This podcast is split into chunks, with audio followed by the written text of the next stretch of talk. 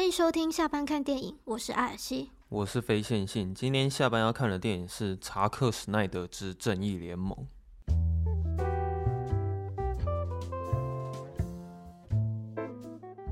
我很少，已经很少在看四个小时的电影了。说实在，在看看到一半的时候，不得不休息一下。但是，我必须坦白说一件事情，就是前面有点有点就想睡了是不是？对，有点昏昏沉沉的。所以那一天精神也是不错，嗯，但就是在看的时候，对，觉得他有点太无聊了，是不是？还是拖太长了，有点哈欠连连，还是节奏太慢？节奏太慢，我觉得。对，它里面塞的东西有点多。嗯、对。可是你一开始就有看过原版的，对不对？有，我看过原版的，但是我对原版的印象只有就是那个反派的理由真的是有够废的。哦，对，他说他想要统治世界。对，没错。然后他就来打地球了。所以我觉得这一集他就是感觉有给反派一个比较饱满一点的理由。嗯，对啊，反派是增加了不少深度。对，所以这边就是我给予就是鼓励，鼓励，就是给予嘉奖这样子。哦，觉得就是这边做的很棒。嗯，可是你应该也看得出来，反派跟一开始那个长得是不一样的。他好像有经过一点改造吧？对啊，全身就是他的那个皮肤好像会动，嗯，然后还有其他的一些细节上好像也都不太一样。有有一个明显的，他的比例啊。哦，他这只比较大只，对不对？画面比例啊。哦，画面电影的整个画面比例是正方形的这样。嗯，好像是说他是想要让观众就是看到更多电影的画面。可是我听说的版本是因为查克·史奈德他是用三十五厘米的那个胶卷拍的。对啊，就是他用胶卷，然后他是为了想要让观众看、啊、看到看到更多电影的画面。可是因为我们这个时代大部分都是宽银幕嘛，就是十六比九。所以其实我觉得应该很多人会不习惯说旁边是有两，就是有踩那个黑边的。嘿，对对啊。然后我我是知道，如果我要找全台湾，他到时候好像会上映戏院呢，好像十一月的时候，哦哦、查克他想要就是、欸、是是不是黑白版的？哎、欸，这个我不知道哎、欸，好像是什么黑白版的 IMAX。哦，是这样子啊，好像好像他是有说，就是他想等疫情过去的时候，大概十一月，他想要上映就是《正义联盟》。就是它这个版本哇，四个小时，对啊，我刚我刚刚讲是全台湾唯一一个可以把荧幕打满的设备，就只有在台北的美丽华 IMAX，嗯，其他全部的影城都会被被裁切，嗯，所以这也是为什么我们一开始在看的时候就是用正，就是看起来是正方形的。不过我在看的时候，家里的设备没有到很差，所以其实是可以很完整的去享受它那个声光效果。你是不是也觉得，即使声光声光效果很丰富，但还是没有办法挑起你的太多兴趣？这样。对，我觉得他前面一开始啊，就跟原版的很不一样。开头吧，对，很不一样。他现在这个导演剪辑版啊，他在表现超人之死的方式，我我是觉得还蛮磅礴的。我觉得有点浮夸啦。那是有点浮夸，你在看的时候可能会觉得有点想笑。不是说他超人的那个死的那个叫声，就是好像叫了几分钟有哦，好像叫了五分钟以上。有，就是传传到那个每个角色的那个耳朵里这样子，然后还还还传到了那个天堂岛那边，然后还传到亚特兰提斯那边。他的声波穿越了就是好几个国家，没错。但其实他他那个声波基本上发生这件事情，就是有关于超人的呐喊，大概这周只有。短短的几秒钟，但是由于简介的关系，它要让你看到每一个国家都听到超人的声音，所以你大概听了五分钟以上超人的惨叫声。对，你看到那边一开始会觉得有一点点笑场，可是我后来在回想这一段的时候，我是觉得他这个表现方式是有表达出超人他是一个就是神已死的感觉。每一个人一听到超人死亡，然后他们就是都有所动作，然后包括所有的 Mother Box。就是他们也都被苏醒了，这样、嗯、就是我感觉出说超人的伟大了。查克·史奈德啊，他这个篇幅很长，所以他有点算是用章节式的方法去讲他这四个小时的故事。嗯，那他这个章节数其实还蛮多，他好像分了总共有六章吧？嗯、对，六章其实还蛮。不是还有一章是最后？对啊，如果包含那最后那一个章节，哦，所以是五章，然后加一个最后的章节啊。对啊，因为大部分章节式的讲法通常都是三章左右。嗯嗯，然后比较常使用这个方式的也算是昆汀塔伦提诺，他还蛮爱用。嗯，然后他也是用三个章节去讲完一部电影。不过他查克史奈德他用了六个章节这样。第一个章节叫做“别指望了蝙蝠侠”。一开始我看到那个片，就是章节名称的时候，我我一直在想说，这到底是什么意思？结果后来他那个这个章节应该有画了半小时吧？他好像他这个章节应该比较主要是在就是讲蝙蝠侠到处去他去召集召召集队友，对啊，对，然后各种失败这样，嗯、然后阿福还要酸他个几句。我觉得他跟阿福之间的那个互动还蛮好笑的。嗯、其实最一开始的登场，除了蝙蝠侠之外，第一个登场的英雄算是水行侠。然后他那那时候也讲了一个很好笑的，就是他说：“我给你两万五，我想要去找那个人。”对，这样他花了这笔资金，就只是为了想要跟水行侠去外面讲讲话。对，然后讲完之后，蝙蝠侠被打枪，对，他也只好很难过的离去。然后这边有一段蛮特别的安排，是说当水行侠要离开的时候，你看到他们那边所有的族人替他唱了一首歌。对。然后我这边的解读是，查克·史奈德有希望说，他想要把每一个英雄都塑造成是一个神话的象征。其实水行侠的感觉有点像是他们那个村庄的神啊。嗯。然后你有看到他其实离去的时候，那边有一个居民，就是有把水行侠的衣服拿起来闻。我是不太懂啊。对，然后闻了一下之后，他们就开始有点算是在祈祷，或者是在一个祈求，嗯、就是把他当成是一个神那样在膜拜，然后看着他离去。然后也有网友就是在讲说什么水行侠有点浪费衣服，就是每次下水就是要脱一件这样，然后是不是每一次都要闻他的衣服？这个我是不知道。水行侠结束之后，接下来就是换神力女超人登场。对，是他不是吧？是神力女超人先登场吧？没有吧？是是，我记得是水行侠没错。我我说的神力女超人登场是指他去拯救银行那一段。Oh. 哎、欸，那边我觉得很帅。哎、欸，那那边我是觉得蛮帅。对啊，其实他整部电影里面的打斗场面超多，虽然是四个小时没错，但是他是有一边在讲故事，一边在打斗，然后前面节奏很快，好像也没多久，马上你就看到神力女超人他在拯救一间银行这样子。他那个有有一幕那个子弹扫过去，然后他一个一个当那边帅。哎、欸，那边超帅，就是那那个速度感非常强。对，而且。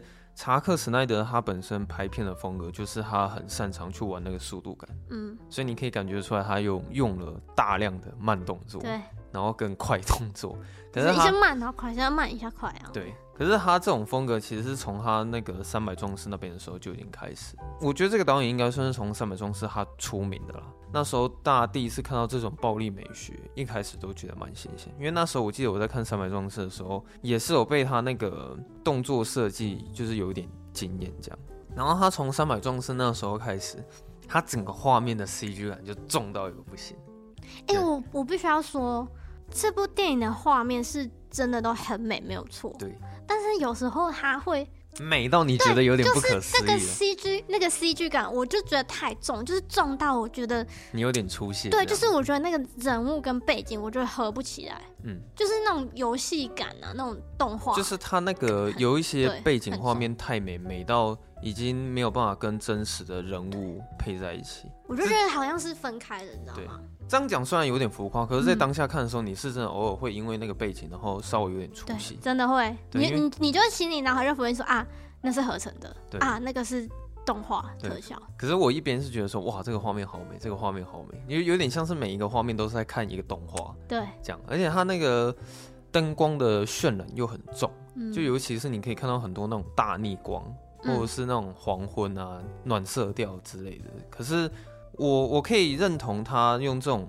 光影去讲故事，因为他就是想要做出一种神话感啊。对了，应该这样讲。我看完这部电影的第一个感觉就是神话，嗯，它很有一种神话的感觉。像其实 DC 的他们的作品好像就是常常就是会把那些角色神话，可是他的那个神话感是真的很有那种。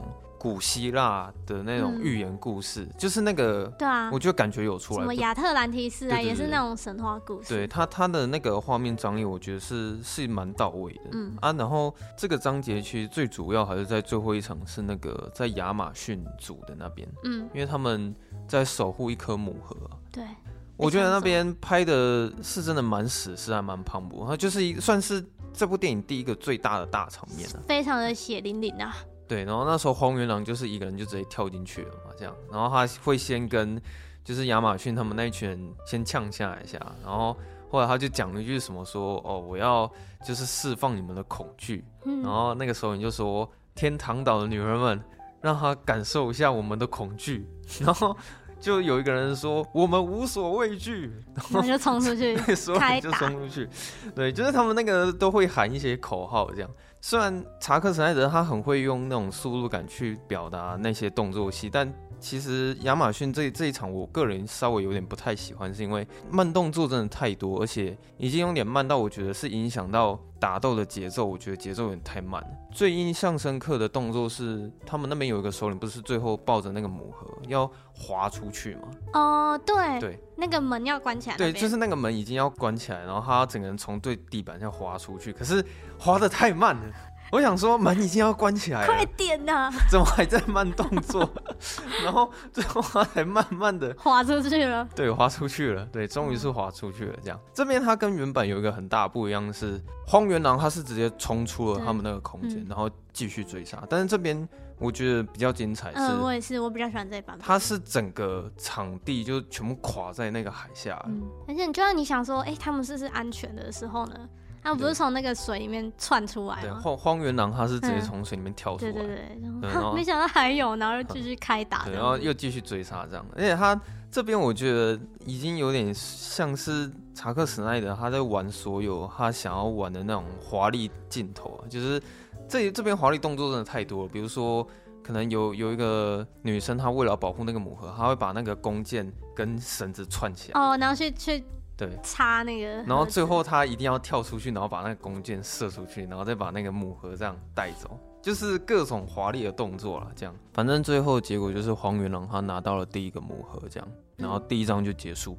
第一章结束之后，他第二章出现的那个章节名称叫做《英雄时代》了。其实，呃，刚讲到说荒原狼他带走第一个母盒，那时候后来有室友还有在看到一个画面是荒原狼他有先回去报备一下，他好像是有先。把母盒插进去，就是就是拿回去给他夺来看一下，这样。对对对，这是这应该是第二章的时候演出来的，就是他有花很多时间在讲以前他们那个达克赛德的神话故事。应该是是那个吧，神女超人讲的故事。对对对，他跟那个蝙蝠侠讲故事。哦，那那边蛮好笑，因为神女超人去找那个蝙蝠侠的时候，就是他是觉得说，为什么这女的进来了，然后他先补一句说。我花了大概几百万元，然后去装了这个保全系统。然后神女超人就讲了一句说：“嗯，我花了一分钟才解除，还不错。”然后接下来他就跟他娓娓道来以前他们那个达克赛德还有那个三个母盒的由来。其实他那边讲的还蛮长的啦，也算是一个大场面的动作戏吧。因为有点就是看到达克赛德他一个人，他一次面对的对手大概有。大概三四个族群吧，比如说亚马逊、亚特兰提斯，三个啊，就三个族群。然后人类、救神族，他的目的好像是他那时候请三个有点像巫师的角色出来，然后把他他想要把三个母盒结合在一起。嗯，哎，那时候我看到你有笑，哎，你是觉得那边很好笑啊？我会觉得那三个巫师有点好笑，他的造型造型。哦，你说造型。然后不是有两个人快被灭掉啊？因为那时候人类有阻止他们了，嗯、对。然后故事剧情是说什么？让让他们三位一体哦，就是合合起来，嗯、就可以再改造一个世界，然后占领他那个星球这样。嗯、然后之前荒原狼好像他在送那个母盒过去给他那个主管的时候，还没有到老板呢、啊，因为老板是达克赛德嘛。然后一开始是先一个主管跟他讲话，然后那时候我才知道说。原来荒原狼一开始他好像是好像有一件有一个任务没有做好，对，他失误了，然后他现在要弥补他的过错。然后达克赛德就流放他，嗯、然后他为了要挽回这个尊严，所以他只好就是想办法把三个母盒找回来。他是要挽回老板的认可，对，有点像是在取悦老板啊。嗯，就是我觉得比起院线版的那个，嗯、他说他要统治世界，我觉得这一次这样他的动机就合理多了。然后最后的结果就是。人类他们成功的赶走了达克赛德嘛，对，然后他们就撤退。嗯、这时候你就看到那三个 Mother Box 就就，就分别给他们保管，对，对，不同的种族保管。那这时候你会看到不同的种族他们有不一样的保管方式。我记得我记得那个亚特兰提斯他们是用一个像有章鱼的触触手，哎，我那个还蛮帅的。对，那边还蛮。他那个镜头是他他那个盒子是直接从那个整个章鱼这样拉起来，这样。那个亚马逊他们好像是放在一个很高的高塔里面，然后好像好像有强光之类的。对，有一个强光好像就是射进来这样。然后最厉害的就是人类，人类是最不花成本的，把它埋起来啊。对，就是土葬的方式，直接埋起来，直接埋起来。它不是母盒吗？怎么会是 放在土里面呢？因为如果敌人一来的话，他把土挖开就没了。对，但是但是人类那颗母盒不是最后才被才被收集到的吗？对，好。所以所以事实证明，最危险的地方就是最安全的地方。嗯，然后之后要藏东西的话，用土这样好像也比较有隐私权。对。第二章，大差不多应该主要是在讲讲他们那个神话，然后蝙蝠侠就讲了一句说：“我们现在英雄时代必须要来，就是他必须要去找到所有的英雄。” Avenger Assemble，对，差不多是那个概念的意思。蝙蝠侠他就是一个美国队长。好，然后第三章的章节，它的名称叫做“挚爱的母亲，挚爱的儿子”。其实他从这边开始，他就在讲钢骨的故事啊。钢骨故事我觉得蛮长的。但是那一段是我算是比较喜欢的一 part，就是他的他描写他的那个，就是比较了解钢骨这个人，对背背后的一些故事。因为我个人会觉得这部电影它长达四个小时，最主要的问题真的是因为钢骨。就是如果他们那时候 DC 华纳公司他们打得更有战术性一点，他们先拍一个钢骨的独立电影，对，就不会闹得现在就是一定要塞钢骨的。传记故事，因为那时候那时候院线版出来后，那个钢骨演员不是很生气吗？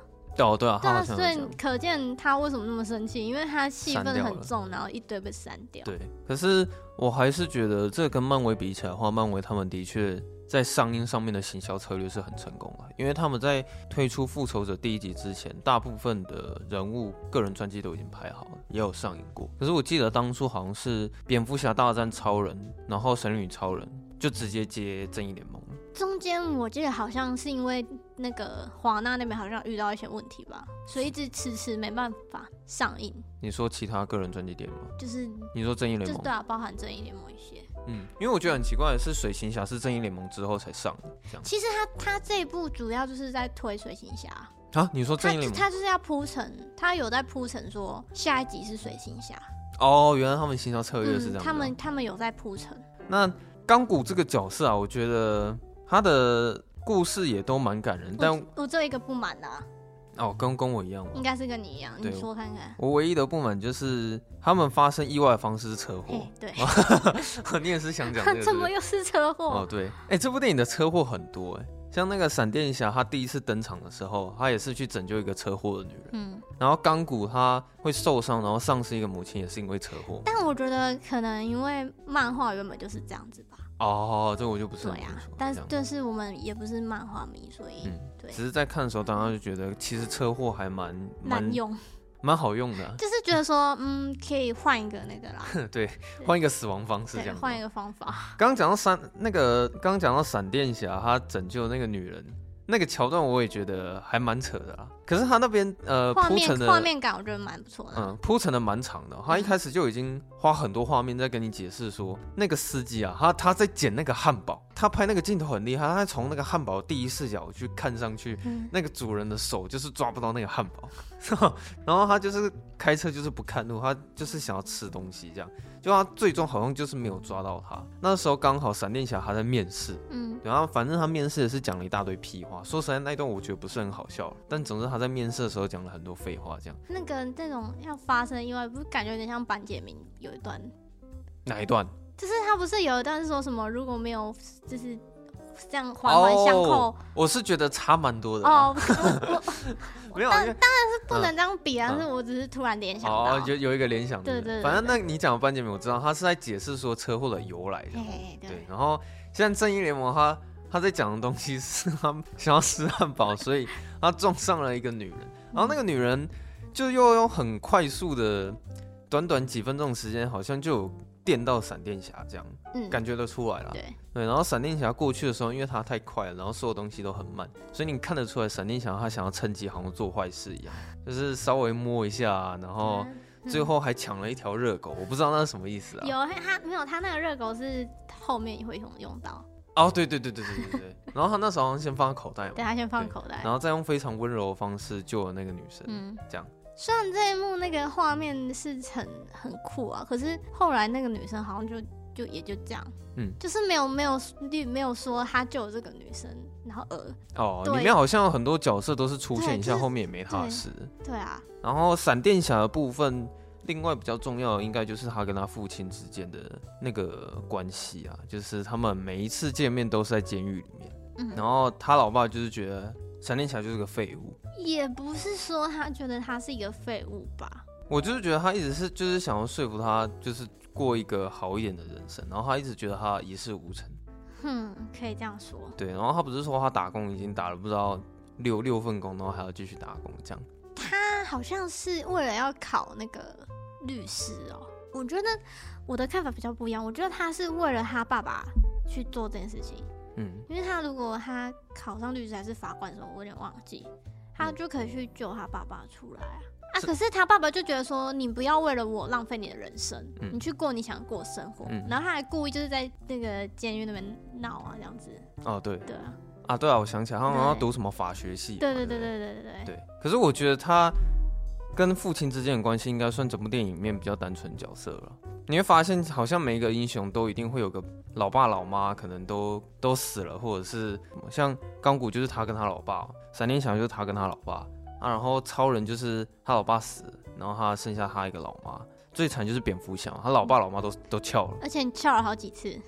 哦，对，不同版本的不同版本的死亡。但我觉得钢骨应该还是整部电影里面比较有趣一点的角色，因为毕竟之前也没没看过啊，就是不是那么熟悉他这个人物的背景跟能力是什么。我看我看到有人说他是幻视加钢铁人。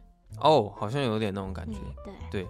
可是钢骨他在导演在讲他的故事的时候，哦，我发现他真的是用了很大量的动画在辅助钢骨去讲这个故事，就是 CG 很多，然后很多很厉害的转场。嗯、他他就是他就是可以跟一切那种电脑的东西做连接。嗯、可是他的故事里面有两个地方是我自己是完全不能接受的。一开始他在讲钢骨的时候是讲说他是在玩美式足球。他有一个场景是，好像是有一个校长嘛，还是谁，就是在跟他的母亲讲话，就是说，虽然他很适合打美式足球，可是他也不应该随便去篡改同学的分数吧。然后他妈妈就讲说，哦、可是那位学生他就是一个失去房子的一个孩子，他怎么可能有及格分数？就是他在合理化钢骨在帮学生篡改成绩这件事情。然后那时候那个妈妈在讲这句话的时候，我想说，what？这是什么意思？之后还有一次是，好像钢骨他就是用他的那个能力，然后看到了一对呃妇、哦、女，嗯，对，然后好像好像好像很缺钱，对，很缺钱就初中，然后他直接给他中奖十万，嗯，然后想说，嗯，好像对我来说不是那么有说服力。好了，有一点就是滥用那个能力，虽然出发点是好的。对，他他本身就是一个好人的设定，这样。前面在表现那个美式足球那边，我也觉得他那个整个画面都真的是有够梦幻，你知道吗？就是所有的那个雪这样飘下来的时候，然后再搭配所有美式足球又都是慢动作，嗯、对，整个看起来就是很很魔幻这样子。钢骨的重点是他那时候美式足球一结束，然后他那边有一个很厉害的画面，是他看到现场所有人都在为他欢呼，对，他也看到他妈妈在现场为他欢呼，可是他。有一个镜头是他拍着他妈妈，然后那个镜头慢慢移到旁边的位置是空的。对，他他没有解释这一点，可是你当下知道说，哦，原来他少了就是他父亲。爸爸又没来了。你大概也可以猜得出来说，他们钢骨的问题就是他永远就是缺乏父爱，可能不止这一次，应该是每一次重要的场合，钢骨的父亲应该都没有到现场。嗯，对，他应该是这样子。他在车上在跟他妈妈吵架吵这件事情的时候，就突然发生车祸，然后他妈妈死了。他死了之后，儿子好像也差点要挂了，然后他爸爸这时候就断断手断脚吧。对，他就说：“我绝对不能让你死。”对，他老爸就是想尽办法把他复活。这样之后还有一场戏，就是有特别交代钢骨的能力嘛。他那时候好像是穿上了他的装备，然后到了顶楼，然后就可以看到他在操控所有那个金融股市，还有可以看到所有全世界那个监视器的那个画面，蛮帅的。而且中中间还有一个很可爱的画面，是有一只熊跟一只牛打了起来。他他是想要用这种方式去辅助说明说，钢骨可以去操控整个金融市场，易如易如反掌。对，可是看到那个画面，我觉得有点好笑。钢骨的故事蛮有趣的，他反正他整个第三章都大部分就是在讲这件事情。然后第四章的名称叫做改造机械。第四章我是觉得就比较。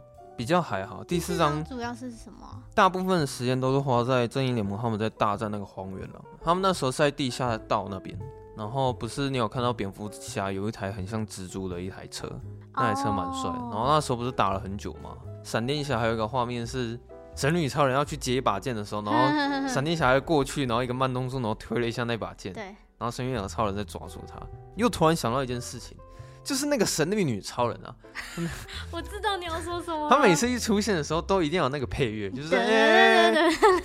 然后我想说，这这到底是在鬼吼鬼叫什么，你知道吗？但其实我觉得那个音乐说实在蛮好听的。那个那个就是他的出场音乐啊，他自带 BGM 啊。对，就这是一个自带 BGM，但是我觉得太多了。他那个自带 BGM 那个刻意到一个不行，你知道吗？就是而且你甚至有时候都已经严重到你会觉得说，哦，好像已经神女超人要准备放那个配乐，然后你也真的就 如期听到他那个配乐这样。可是其实他们每个人好像都 BGM 哎、欸。对，可是我觉得其他人都不会想要吐槽。对，就只是陈宇超那个 BGM、嗯。太抢眼了，就是每次一出现就是一定要放，对，非放不可啊，不放不行的那一种。对，最后我觉得重点还是主要在是在水行侠那里，因为水行侠他前面都是一直拒绝蝙蝠侠，他没有想要参与这些。嗯、他在这边终于就是出场这样。他出场方式是也蛮帅的，你就看到他用把那个三叉戟直接插在地上，然后所有的水就是永远过不来，嗯，有点像是一个人在使用水遁的那种感觉。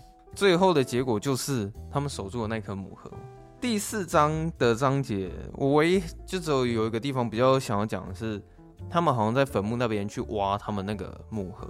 闪电侠就有在问说：“哎、欸，神力女超人她会不会喜欢小鲜肉？”然后钢骨就说他：“他他 已经五千岁了，所有的男人在他眼里都是小鲜肉。”那段我觉得还蛮好笑，蛮幽默的。接下来是第五章，第五章应该就是从这边开始就就非常精彩了。超人要复活吗？对，第五章的名称叫做国王人马。他们就是想办法要复活超人，嗯，但是你感觉出来，呃，水行侠他比较算是唯一一个会比较反对的那一方，因为他们一他一直在强调说，你们最好知道你们现在到底在做做什么事情，对，因为可能后果也不堪设想。然后甚至是钢骨最后要把超人复活的时候，他有看到一个有点像梦境的画面，是黑色超人，然后他好像。复活之后毁掉了全世界，嗯，我不知道你记不记得那个画面，那个就只有一下下，他就梦到超人好像毁了世界这样子。然后他复活他的方式很屌，是他叫那个闪电侠时速一定要高到某一个程度，然后把那个所有的电流打在那个 Mother Box 上面，透过那个电流，然后把那个超人电醒。结果超人一电醒之后，他当然也是直接喷出外面嘛。可是这边你应该会有印象，因为原版这边基本上是差不多的。对，就唯一比较不一样的是，那个路易斯他出现方式不太一样，好像是前面蝙蝠侠有做一个梦嘛，应该是，就是他有有意识到说，梦到说路易斯是一个关键人，对他，他是他算是一把钥匙，嗯，所以他是因为这个原因导致超人复活的时候，他有把他带到现场。这时候你会看到他们大概就是所有的英雄就打一个超人，结果打不赢。然后重点是蝙蝠侠不在场。我唯一的推测是可能他用走了，他比较慢一点。对对，大家都先到了。对，水行侠可以用跳的嘛，然后神女超人用飞的，闪电侠可以用用瞬移的，但就唯独蝙蝠侠也可以用飞的。对。蝙蝠侠用双腿，他比较慢一点啊，不好意思啊，一步一步从那个地下道爬上来。对对。对，所有的人跟那个超人打成一片之后，最帅的一个地方就是换闪电侠要表演，因为所有人已经冲上去要牵制超人嘛。嗯、你看到闪电侠换他表演的时候，他一冲上去，他很有自信，因为他觉得超人基本上是跟不上他。没人比我快这样子。对，还有他有一个画面很厉害，是超人他就是很慢的一个动作，他就是那个眼球啊，就是要慢慢飘在那个闪电侠上面。对，他眼球是看着闪电侠这样子。然 后闪电侠他一开始觉得有点惊讶，他好像有点怀疑说这是真的还是假的。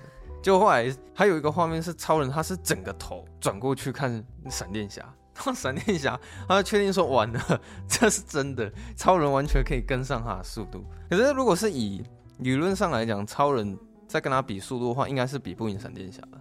只是说他可以看得到他势均力敌吧？对，啊，因为你也看看得出来，就是闪电侠他基本上每一下都有闪掉超人的攻击。嗯，对，所以。闪电侠应该是比较快一点，但由于好像有一次那个超人要给他一个重击的时候，他好像也没躲好，所以闪电侠又整个摔倒在地上，而且摔得还蛮重的。原版那边呃有一个比较好笑的桥段是，最后蝙蝠侠出现的时候，超人是直接把蝙蝠侠抓起来，而且好像好像是抓他脖子什么之类的吧，然后差点要把蝙蝠侠杀死的时候，路易斯突然出现，嗯，他就把蝙蝠侠丢掉了，是真的用丢的，欸，他看到路易斯出现，他的手。就这样往旁边一丢，然后就把蝙蝠侠丢掉了。我不知道你记不记得。嗯。然后现在这个版本是蝙蝠侠比较帅一点，超人很尊重他，就是还喷了那个眼睛的射线给他。嗯。我觉得这还蛮高估蝙蝠侠的。就殊不知他那时候已经有做出可以吸收能量的一个防具，这样，嗯、那个也蛮帅的啊。他就算是吸收完整超人他的那个镭射光，而且还吸收两次，然后最后好不容易路易斯这时候才到场，然后才解决这个问题。然后当下就觉得说，嗯，这些超级英雄好像力气再大都没有屁用，就只是一个比不过一个女人，啊，一个女人出现然后就解决超人这样。然后超人感觉出来好像谁都不认得，但比较有印象就是蝙蝠侠。跟路易斯，路易斯对，嗯、然后看到路易斯的时候，他就直接把他带走，他们就飞走了，对，就飞走。然后这边大概就算是一个结束。嗯、然后水行侠那边靠爷说，现在这个超人一定不是原本那个超人。超人复活之后，最后应该就算是你看到很长一大段的动作场面。整部电影里面最爽应该就是后面那一段了、啊。你说那个闪电侠一直跑那边吗？哦，对啊，因为其实剧情发展到那边的时候，其实也差不多，就是他们母盒好像就是被荒原狼抢走。不过这里是有发生一个插曲，是钢骨的爸爸他有一个辉煌牺牲的桥段，对，他就是拿他自己的命去换取那颗母盒的标记点，嗯，然后他们才用很快速度找到说那个母盒到底在哪里。他们那个正义联盟整个冲冲进去的时候，算是就整个杀成一片，然后也看到看到水行侠这边耍帅。不过那边看了也是有点突兀了，因为他毕竟是海上，对，然后他在陆地跑来跑去，在 陆地上，嗯好像也是飞来飞去，然后跑来跑去的这样。最后，我唯一有一个地方比较不满的是，我对超人有一点小小的失望，因为他前面花太多时间在营造说超人要复活这件事情。可是我对超人抱着很大的期待，但没想到最后他出场方式就就是去挡了荒原狼的一刀，挡了那一刀之后，你就看到超人跟荒原狼打起来，然后他就有点算是负责在就是出面，然后再解决魔王的感觉。嗯，对，我反倒觉得闪电侠表现好像比较帅一点。他那那边有点好笑啊，因为闪电侠跑太久了，他们不是计划说就是也是要用速度，然后把那个电流打进去，然后其实那边我本来不太懂哎，就是为什么？简单来说就是他们想要把那个三个母盒分开，然后他们就说要用一种就是闪电侠借由电力的方式，然后硬去把那个母盒给拉开，这样。他不是这样什么跑超过光速吗？对。就是最后，他还真的就是被一个小喽啰轰到了。闪电侠跑了好久，好跑了好好好几圈，然后最后被轰到之后，他整个跌倒。然后他他这边有还表现出说，闪电侠他治愈能力很快这件事情。就是你有看到他那时候有个伤口，对啊，也没有很快啊，就是有一下下。他那时候对他自己的伤口喊话，但是但是会治愈，对，他就对自己的伤口说：“哎，快点快点快点。”然后他讲了一个句，讲了一句台词，说：“我一定要跑得比光速还要快。”然后他就开始。他有这样直接这样这样讲出来吗？啊，好像是台词吧，还是还是什么？他，他有这样说出来？对，他他是真的有表表达说，我现在必须要跑比光速快这样。哦。对。然后他一开始跑起来的时候，你会看到那个整个视觉效果很帅啊，因为他真的在回到过去。嗯。就像是爱因斯坦相对论嘛，你只要跑比光速快，你就可以回到过去。然后他那个视视觉就是。所有的场景都回到上一秒、上一秒、上一秒，然后原本毁掉的那些建筑啊、道路啊，还有所有的人物，就这样全部一个一个慢慢复原，就复原到最后是超人，然后荒原狼，然后钢骨他们都还在，回到了那个时候，然后他把电流打进去，然后最后他们就是合力把那个三个母盒分开，然后重点是也借有借助了一下超人的力量，嗯，就硬去把那个母盒分开这样子，然后接下来呢？很有趣的就是，你就看到他们怎么去屌虐一个荒原狼，对，有点像是 在霸凌他一个人的感觉。然后他那边有一个地方，我看的是会稍微有点想要笑场，就是超人在搞他的时候，他是一直揍他，然后再用眼睛的光线喷他，然后再一直揍他，然后再用眼睛的光线扫他。那边我觉得有点小小笑场。不过他你就只顶多就有看到超人他有把那个荒原狼一边的脚给烧下来。然后我记得最后一集好像是一个连体技吧，好像是。超人把他打飞了。哦，对对对。对，然后呢，神女超人一出现的时候，先砍掉。没有没有，他会先一个 BGM，然后那个 他他他那个 BGM 先出来，好，然后接下来他就整个跳起来，然后把那个荒原狼砍头。嗯。整个尸体就回到了达克赛的那个世界。对。他好像有开启那个那个那个他们那个门。有点像是正义联盟在对他讲说，现在地球由我们来管。那个头就丢回去。对，你不要来闹的那种感觉，然后就把他们给赶走了。然后结局就是呢，有好几个结局，但以目前这个他们打败荒原狼结局，就是所有的正义联盟就是站一排，然后他们会拍一个形象照，对，叉腰之类的，对，就是每每一个人都会站着他最帅的姿势，摄影机摆好像，拍一个他们最帅的画面，嗯、对，然后第一个结局就算结束了。哎、欸，对，就是有为什么这这边的超人是穿黑色的吗？我也不是很清楚答案是什么，所以我觉得我还是不要乱讲。因为我我看到的资料好像是说，那个时候本来是就是院线版的要用黑色，嗯，可是好像华纳觉得太黑暗嘛。哦，真的哦，有这个消息是之类的，所以后来吃才弄就是改回说弄成红色超人这样。对，我不确定这个这个消息对对不对啊，就是可能之后再去看一下。嗯哦，超人我还有想到是他那个出后来有一个出现的方式，真的是有够像上帝，他是整个飞到地球外面，然后他看着那个太阳光，哦、看这样子，然后那个太阳光整个射在那个超人身上，然后他全身发光的感觉，他就是很硬要把超人弄成是一座神。好，最后一张是在为人父啊，他那个再为人父，我觉得在看的时候有点像魔戒啊，就是超长的片长，然后那个结局也超长这样，可重点是。正义联盟它结局大概有三个吧，真的好多个结局。我觉得这其实就是粉丝向的啦，就是拍给粉丝看的啊。可是我觉得他这部电影四个小时，完全不能把责任怪在查克·史奈德身上，因为我完全可以接受片长这么长，原因是因为这真的已经是最后一集。嗯，因为之前华纳他们讲说他们要重启 DC 宇宙嘛，嗯、所以你也看到了罗伯·派丁森他跑去面试蝙蝠侠。啊，对，然后你也看到，你有看到预告片了吗？好像有，对啊，新版的蝙蝠侠就是罗伯·派丁森演的，所以查克·史奈德是 OK 啦，你要什么结局、啊、全部给你啦，这种感觉吗？啊、因为他他已经没机会了，就是你唯一能表达 DC 宇宙故事，就这是最后一次。如果你现在就是没有把你想要讲的东西放进去，就你就再也没机会了。可是你知道，对于我们我这种不是粉丝的，或是不是那么知道 DC 的，嗯、就是会觉得说，嗯，现在现在是是是怎么回事？哦啊、所以刚刚是结束了吗？还是是什么意思？嗯，会可能对一般观众来说，是真的会像你这样觉得说，为什么电影会这么长？对，对对，觉得觉得有点莫名其妙。但我觉得也还好，是因为它是上在 HBO 的平台上。嗯，如果是直接上院，直接上映到电影院的话，我不知道一般观众的口碑到底是会给他好还是不好。因为我们知道大致上简单的原因是什么，所以。我自己本身在看的时候，我是就是觉得有点有点在体谅工作人员那种感觉，在看这部电影。哦、但他他有一个结局小丑出来，我是蛮惊喜的啦。哦，哎、欸，小丑好帅哦。嗯，对啊。对啊，我觉得查克·神奈德他表现的那个小丑是真的蛮蛮蛮印象深刻的。他那个他那个版本好像是也是超谁死掉？水行侠死掉。对，水行侠死，然后好像蝙蝠侠意外杀死了小丑女吧？对对对，哎、欸。哎哎、欸，还是他意外死亡，忘了。反正小丑女不在。对，反正小丑女也死掉。嗯，对。然后那个小丑跟蝙蝠侠讲了一段，就是非常耐人寻味，他又不是很了解的一段话。Life is a society 吗？对他，他那一段我有点不是很了解，说小丑他想表达什么。那句据说是一个经典的、啊、经典台词哦，也是漫画梗才。Life is a society。他一直在跟蝙蝠侠说什么？你拿这张牌就等于是停战，但是如果你把这张牌撕掉，那我可以再跟你谈一谈。嗯，然后最后好像画面是停留在蝙蝠侠把牌拿走，但是不知道他到底有没有撕掉它这样。嗯、最后一个结局我比较没什么感觉，是因为我对那个角色不太熟悉。你说就不是有一个东西，他叫猎什么？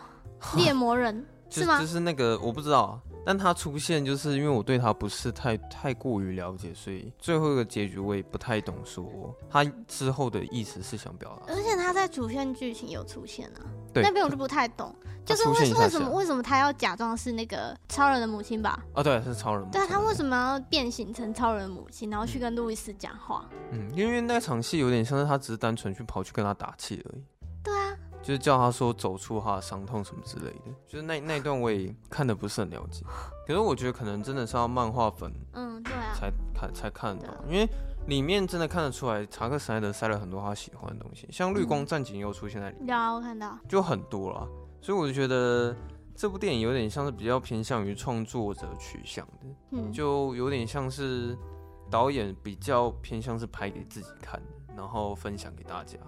哎，不是还有一个结局吗？哦，你说那个马克·祖克伯？对，马克·祖祖克伯那个结局，杰西·艾森伯格他，他他从那个监狱逃出去嘛，然后监狱换成了一个神经病这样。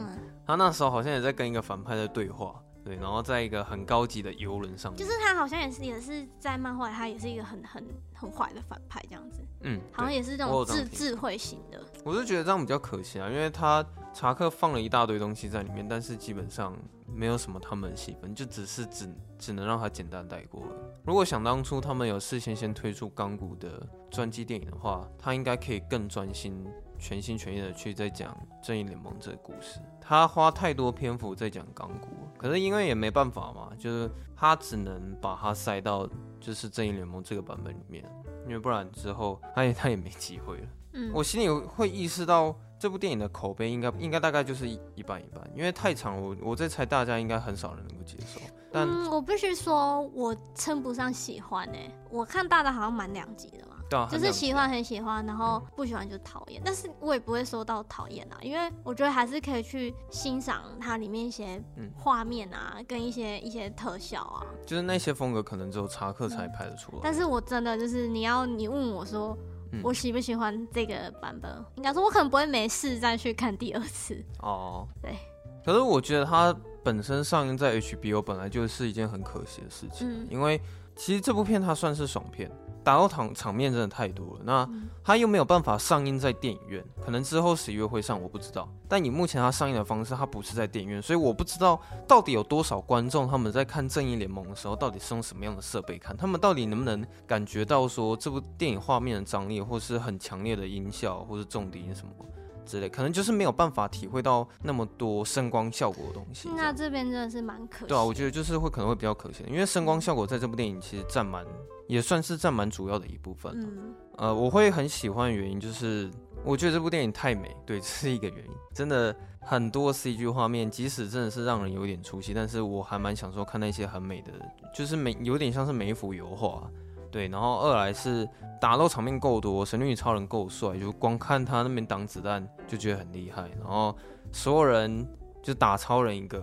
哦，然后或者是后面所有人打荒原狼一个，嗯，对，又或者是你也看到亚马逊族，然后亚特兰提斯什么的，就是很多大场面啊，就是我在看的时候基本上都蛮享受，甚至会想要回去重播一些精彩片段之类的。好啦，可能讲下来。有点像是我本身就算有点算是查克·史奈德的粉丝啊。之前三百壮士我蛮喜欢的，然后他被骂最惨的好像是沙克同盟。但是我觉得我印象中是好，对我我自己觉得我自己觉得蛮好看。对啊，我也我也蛮好看。嗯、而且那首歌我还记得哎。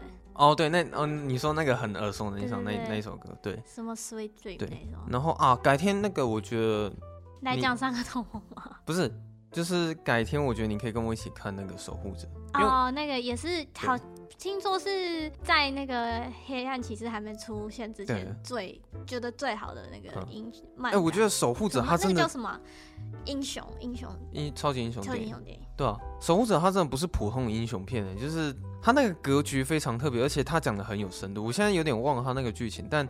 我记得我当初在看的时候好像是国中的时候，然后我国中在看的时候完全看不懂，可是我就觉得它是一个很厉害的电影，我觉得改天可以再看一次。其实它它是真的是一个非常非常有很高深度的一个超级英雄电影，这样。好了，我们看如果有观众就是也有兴趣的话，嗯，我们再找机会来开这守护者。我我个人觉得他最厉害的，如果讲剧情，他最厉害应该是守护者，对吧？差不多就是这样吧。好，OK。那就是就是，请大家如果喜欢的话，可以到 Apple Podcast 帮我们评分，然后或是留言，嗯，对，然后也可以到 IG、FB 帮我们按赞，对，然后记得来留言，对对，还有留言 真的多帮我们留言，对我们 IG 真的很。很很缺很缺人啊，到现在还是很缺人，有点冷清啊。有时候也可以帮我们想主题啊，因为我们偶尔还是会不知道要讲什么嘛，对吧、啊？所以如果你想要听我们讲什么，我们就讲给你听。嗯，我们就讲给你听，没错。可以直接来留言。好，好，那我们今天就先这样，我们下周二下班见。拜拜，拜拜。